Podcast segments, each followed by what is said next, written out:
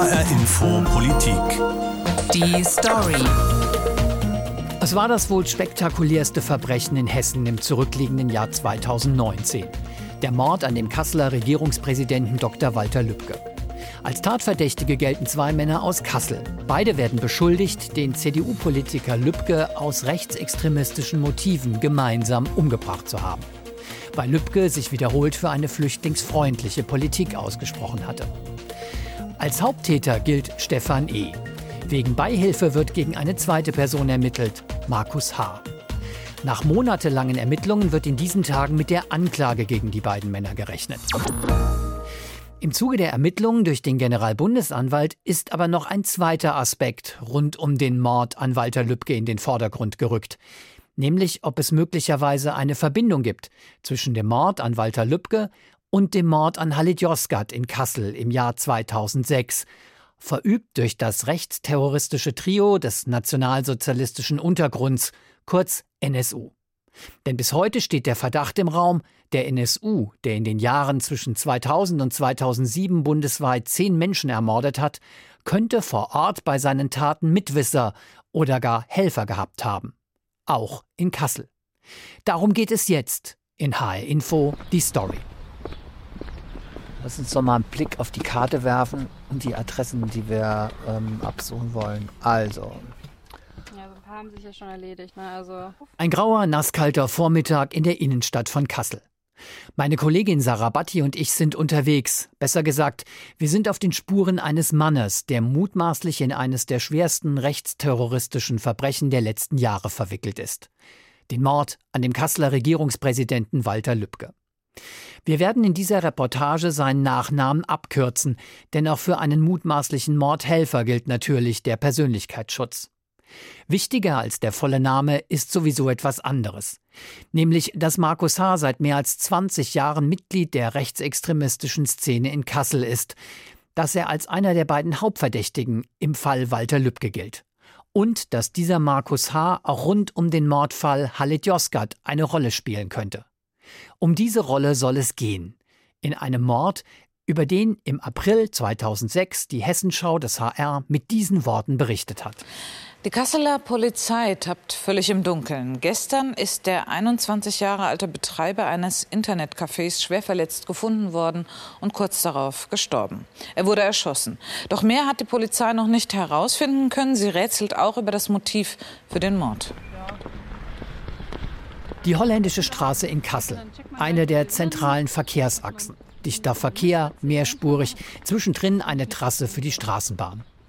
Am 6. April 2006 wird hier Halit Yozgat durch mehrere Schüsse getötet, während er in dem Internetcafé der Familie arbeitet und ohne, dass es offenbar irgendeiner der Gäste des Internetcafés mitbekommt. Jahre später wird bekannt, Halit Yozgat ist Opfer des rechtsterroristischen NSU, der zwischen 2000 und 2007 insgesamt zehn Menschen ermordet hat, darunter neun mit einem migrantischen Hintergrund. Aber zurück in das Frühjahr 2006. Auch in den Monaten nach der Tat rätselt die Polizei über mögliche Täter, über mögliche Motive. Klar ist nur, der Mord an Halit Yozgat gehört offenbar zu einer spektakulären Mordserie. Von rechten Terroristen redet damals allerdings noch niemand. Stattdessen macht die unheimliche Serie unter dem Stichwort Dönermorde Schlagzeilen. Ermittler und Presse vermuten die Täter im Bereich der organisierten Kriminalität, gehen von einer Milieutat aus. In den Wochen und Monaten nach der Tat laufen die Ermittlungen auf Hochtouren. Spuren werden sichergestellt und ausgewertet, zahlreiche Zeugen werden befragt.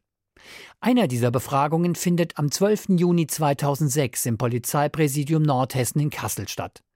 Vorgeladen ist Markus H.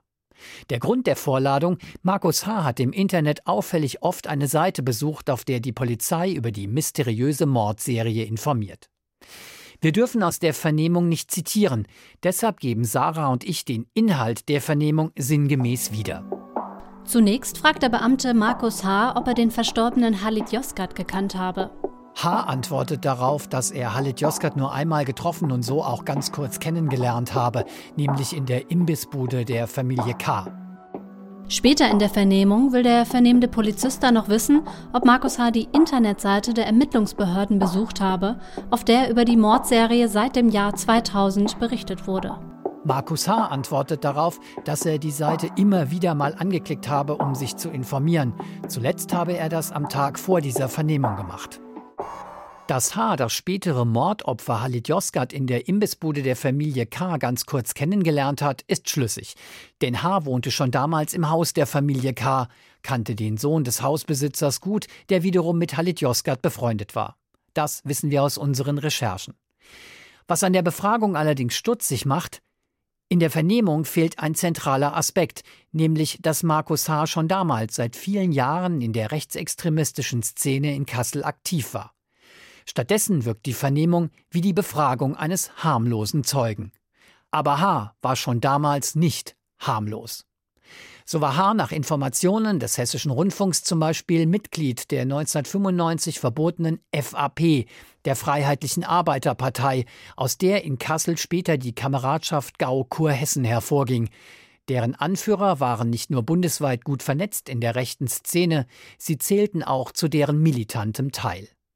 Und nur wenige Monate vor der Zeugenvernehmung im Mordfall Halit Yozgat wurde Markus H. sogar wegen einer rechtsextremistischen Straftat vom Amtsgericht Kassel verurteilt. H. hatte in einer Kasseler Kneipe Sieg Heil gerufen und den Hitlergruß gezeigt. Es ist nicht leicht, jemanden zu finden, der über Markus H. spricht. Er war offensichtlich niemand, der viele Kontakte hatte. Aber Personen, die mit ihm zu tun hatten, sei es im rechten Milieu oder auch außerhalb, beschreiben ihn als eher konspirativ, sehr vorsichtig. Und er war offenbar ein Waffennah, ein Sammler und ein Händler, bei dem auch nach seiner Festnahme im Mordfall Walter Lübcke zahlreiche Waffen gefunden worden waren. Haas Affinität für Waffen geht aber auch aus geleakten Mails hervor, die Markus H. nach HR-Informationen schon früher unter dem Pseudonym Stadtreiniger verschickt haben soll. Darin heißt es im April 2005 unter anderem zum Thema Waffensammeln: Meine Dinger stauben auch so vor sich hin. Aber ab und zu bekommt man eben auch mal Lust, eine Runde zu schießen. Und auch Hinweise auf eine rechte Gesinnung finden sich in den Mails. So verabschiedet sich der Stadtreiniger einmal mit den Worten Heil dir. Halten wir fest, Markus H. ist zum Zeitpunkt des Mordes an Halit Yozgat tief verankert in der rechtsextremistischen militanten Szene in Kassel. Er ist wegen zumindest einer rechten Straftat sogar schon Polizei bekannt. Trotzdem spielt das alles keine Rolle bei seiner Zeugenvernehmung nach dem Mord an Halit Yozgat. Und das, obwohl die Polizei ja überhaupt nur auf H. aufmerksam wurde wegen seines auffälligen Verhaltens, eben dem regelmäßigen Besuch jener Internetseite, die die Ermittlungsbehörden wegen der Mordserie an Halit Yozgat und anderen Opfern mit migrantischem Hintergrund eingerichtet hatten. Wir haben den Anwalt von Markus H. angeschrieben, um eine Stellungnahme von H. zu bekommen, zu seinen Aktivitäten in der rechtsextremistischen Szene, zu der Vernehmung seinerzeit durch die Polizei in Kassel, zu den Äußerungen des Stadtreinigers. Bis zur Produktion dieser Sendung haben wir aber keine Rückmeldung erhalten. Aber das ist nicht alles. Auch viele Jahre später, nach dem Aufliegen des rechtsterroristischen NSU, des sogenannten nationalsozialistischen Untergrunds, spielt Markus H. keine Rolle. Weder in den Ermittlungen gegen den NSU, aber auch nicht im NSU-Untersuchungsausschuss des Hessischen Landtags, der von 2014 bis 2018 insbesondere die Umstände des Kasseler Mordes klären wollte.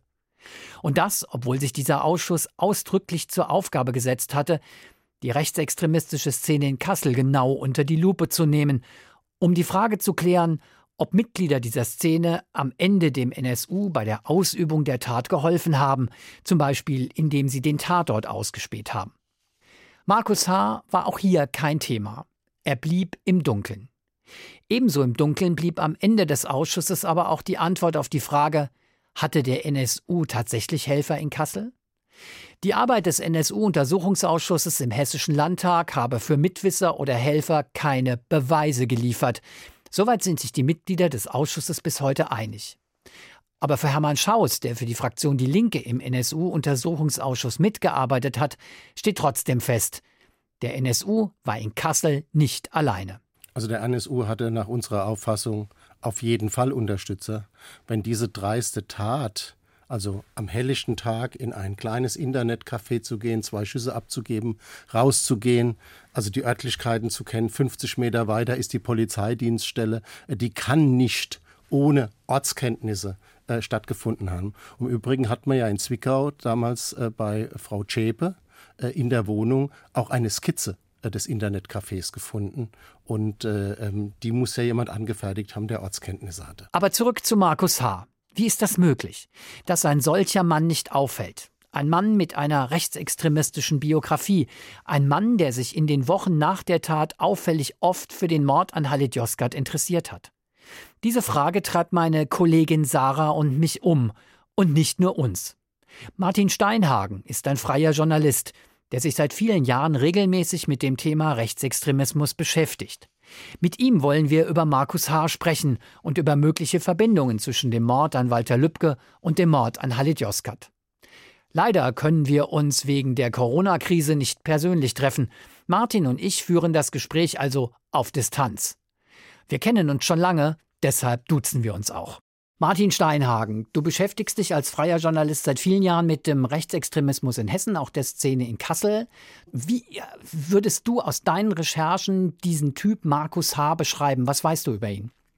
Wir haben es bei Markus H. mit jemandem zu tun, der seit vielen Jahren schon in der Neonazi-Szene, insbesondere in Nordhessen, aktiv ist. Ähm, wir wissen, dass er auch an Demonstrationen teilgenommen hat und dass er zuletzt auch unter anderem im Internet zum Beispiel mit Zubehör für Waffen gehandelt hat. Hast du so aus deinen Recherchen den Eindruck, dass die Sicherheitsbehörden ihn auf dem Schirm hatten? Weil ich erinnere mich zum Beispiel an den NSU-Untersuchungsausschuss im Hessischen Landtag, da ist der Name Markus H. nie gefallen. Die hessischen Sicherheitsbehörden kannten Markus H. Also es gibt zumindest im Landesamt für Verfassungsschutz, so heißt es aus dem Innenministerium, eine P-Akte, also eine Personenakte zu ihm. Und es ist auch so, dass das äh, Polizeipräsidium in Nordhessen wusste, dass, es, dass er ein Neonazi ist. Zumindest kann man das erkennen, wenn man sieht, dass er versucht hat, eine Waffenbesitzkarte zu bekommen und dass das mit äh, Berufung, unter Berufung auf diese Erkenntnisse ihm zunächst verwehrt wurde. Er hat das dann später vor Gericht allerdings erstreiten können. Was ja ganz interessant ist im Zusammenhang mit dem NSU-Mord an Halle Josgat in Kassel im April 2006 ist Markus H. ja auch schon mal befragt worden als möglicher Zeuge und zwar wenige Monate nach dem Mord an Halit Yozgat. Wenn man sich dieses Verhör oder diese Befragung durchliest, hat man den Eindruck, dass der, der Polizist, der ihn befragt hat, keine Ahnung hatte von diesem rechtsextremistischen Hintergrund von Markus H. Hast du dafür eine Erklärung? Da müsste man wahrscheinlich den damaligen Beamten befragen dazu. Es ist natürlich überraschend, dass das gar keine Rolle zu spielen scheint in dieser Vernehmung zu der Zeit.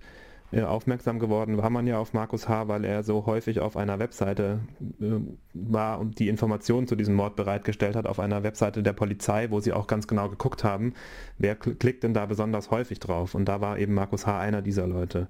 Dass das in der Befragung keine Rolle spielt, verwundert schon sehr stark. Insbesondere hätte man natürlich Markus H. auch nochmal befragen müssen, nachdem 2011 klar war, wer hinter dem Mord an Halit Yozgat steht. Übrigens, Martins Idee, den Beamten zu kontaktieren, der Markus H. damals im Jahr 2006 befragt hatte, diese Idee hatten wir auch. Ich habe mit dem Mann, der inzwischen pensioniert ist, telefoniert, aber er konnte sich an die Vernehmung von Markus H. überhaupt nicht mehr erinnern.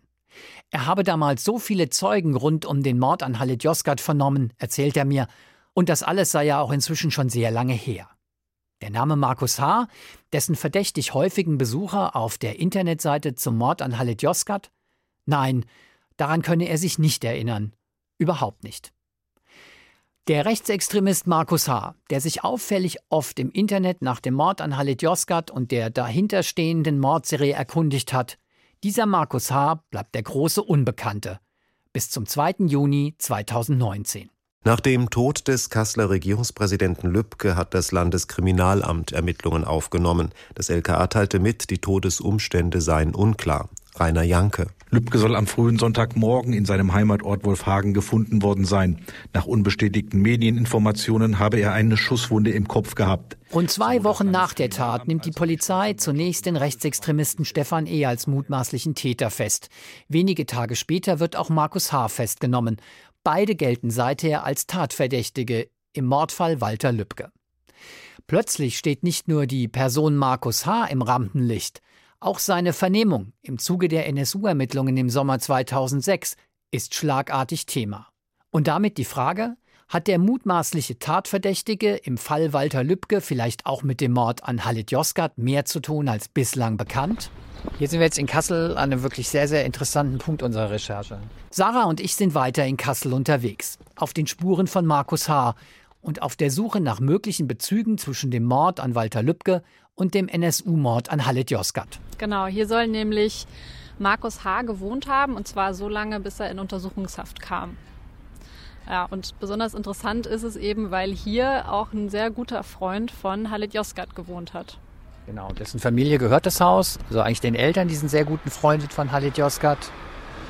Und hier laufen eigentlich so viele Fäden zusammen. Also Markus H. ist ja verhört worden von der Polizei, wenige Monate nach dem Mord an Halit Yozgat. Als die Polizei ihn zum Beispiel gefragt hat, wo waren Sie denn zum Zeitpunkt des Mordes, hat er angegeben, er ist im Realmarkt gewesen, der hier 200 Meter, 150 Meter gegenüber liegt, äh, neben dem Haus. Also hier kommen so viele, viele Sachen zusammen. Ja, das ist einfach merkwürdig, ja. Also, wenn man sich jetzt natürlich fragt, warum wohnt Markus H., Neonazi, hier bei einer türkischen Familie mit im Haus, ist befreundet mit einem Türken, der eben auch wiederum eng befreundet ist mit Halit Yozgat.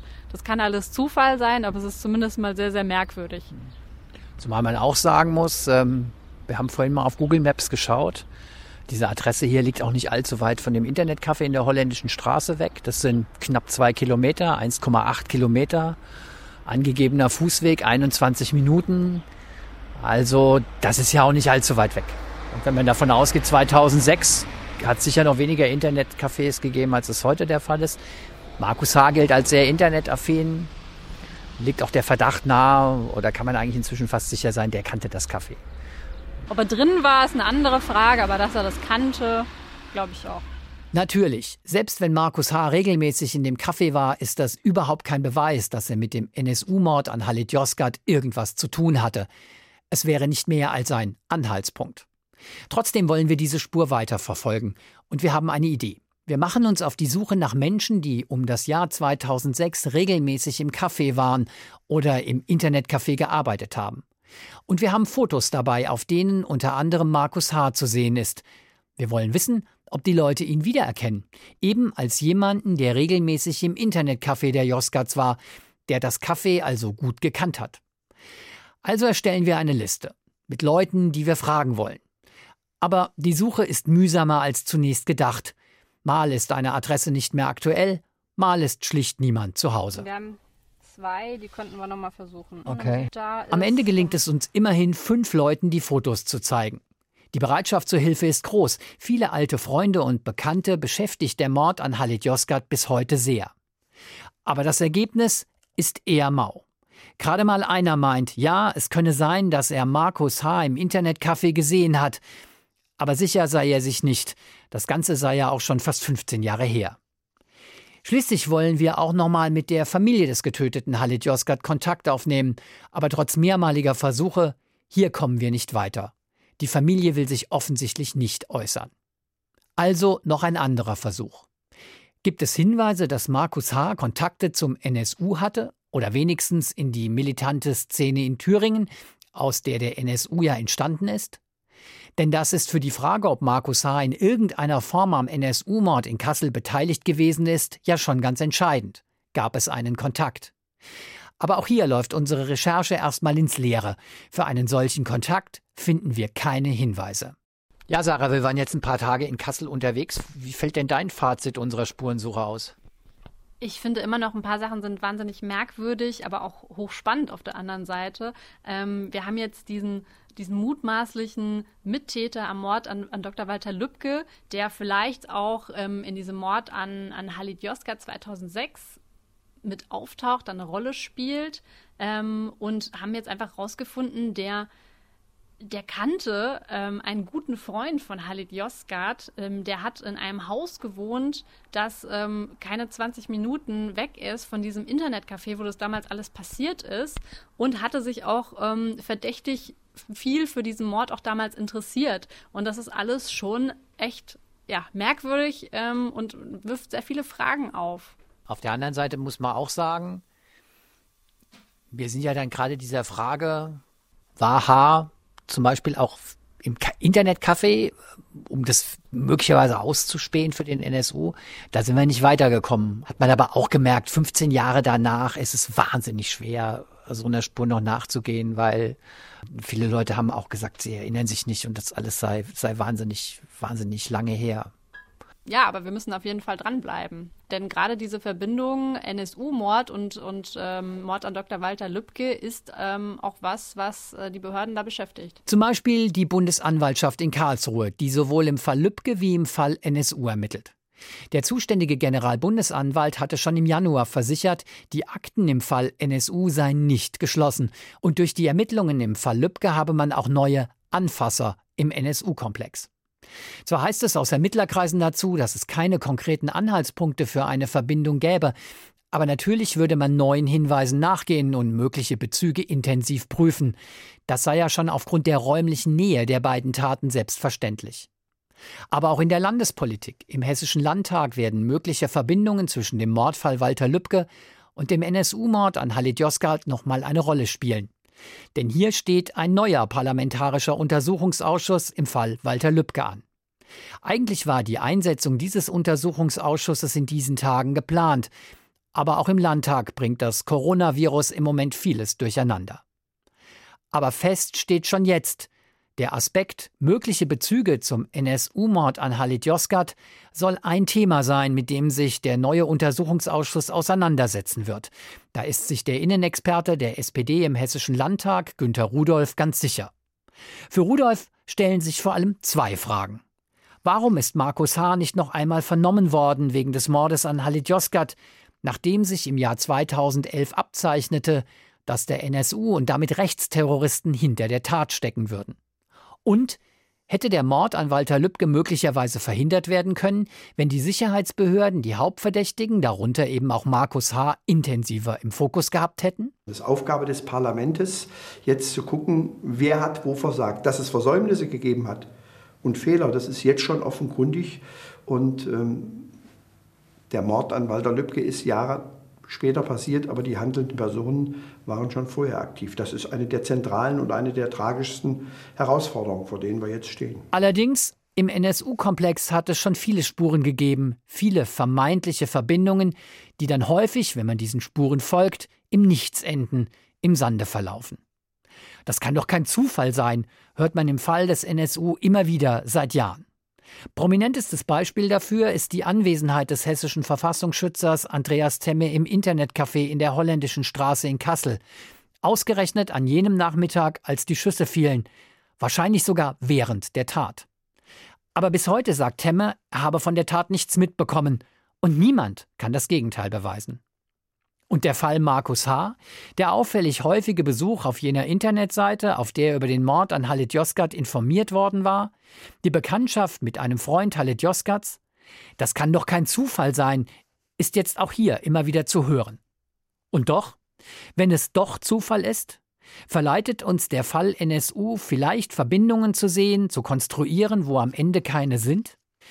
Das will ich zum Schluss nochmal meinen Kollegen Martin Steinhagen fragen, der als freier Journalist sich ebenfalls seit vielen Jahren mit dem NSU und jetzt auch mit dem Mord an Walter Lübcke befasst. Im Fall Markus H. haben wir ja etwas, was wir im Umfeld des Mordes an Halit Yozgat immer wieder haben. Ähm, woran liegt es aus deiner Sicht, dass es rund um den NSU-Komplex so viele Spekulationen oder auch Erklärungsversuche gibt, die dann doch irgendwie im Sande verlaufen?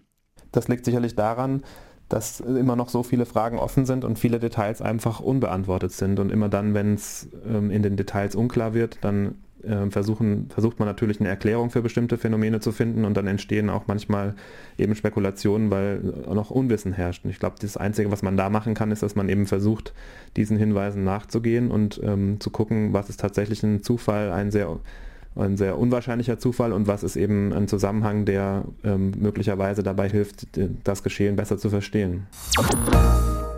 Das war HR Info Politik, die Story. Eine Recherche zu möglichen Zusammenhängen zwischen dem Mord des NSU an Halit Yozgat und dem Mord an Walter Lübcke im vergangenen Jahr. Diese Sendung finden Sie als Podcast bei hrinforadio.de und in der ARD Audiothek. Mein Name ist Oliver Günther.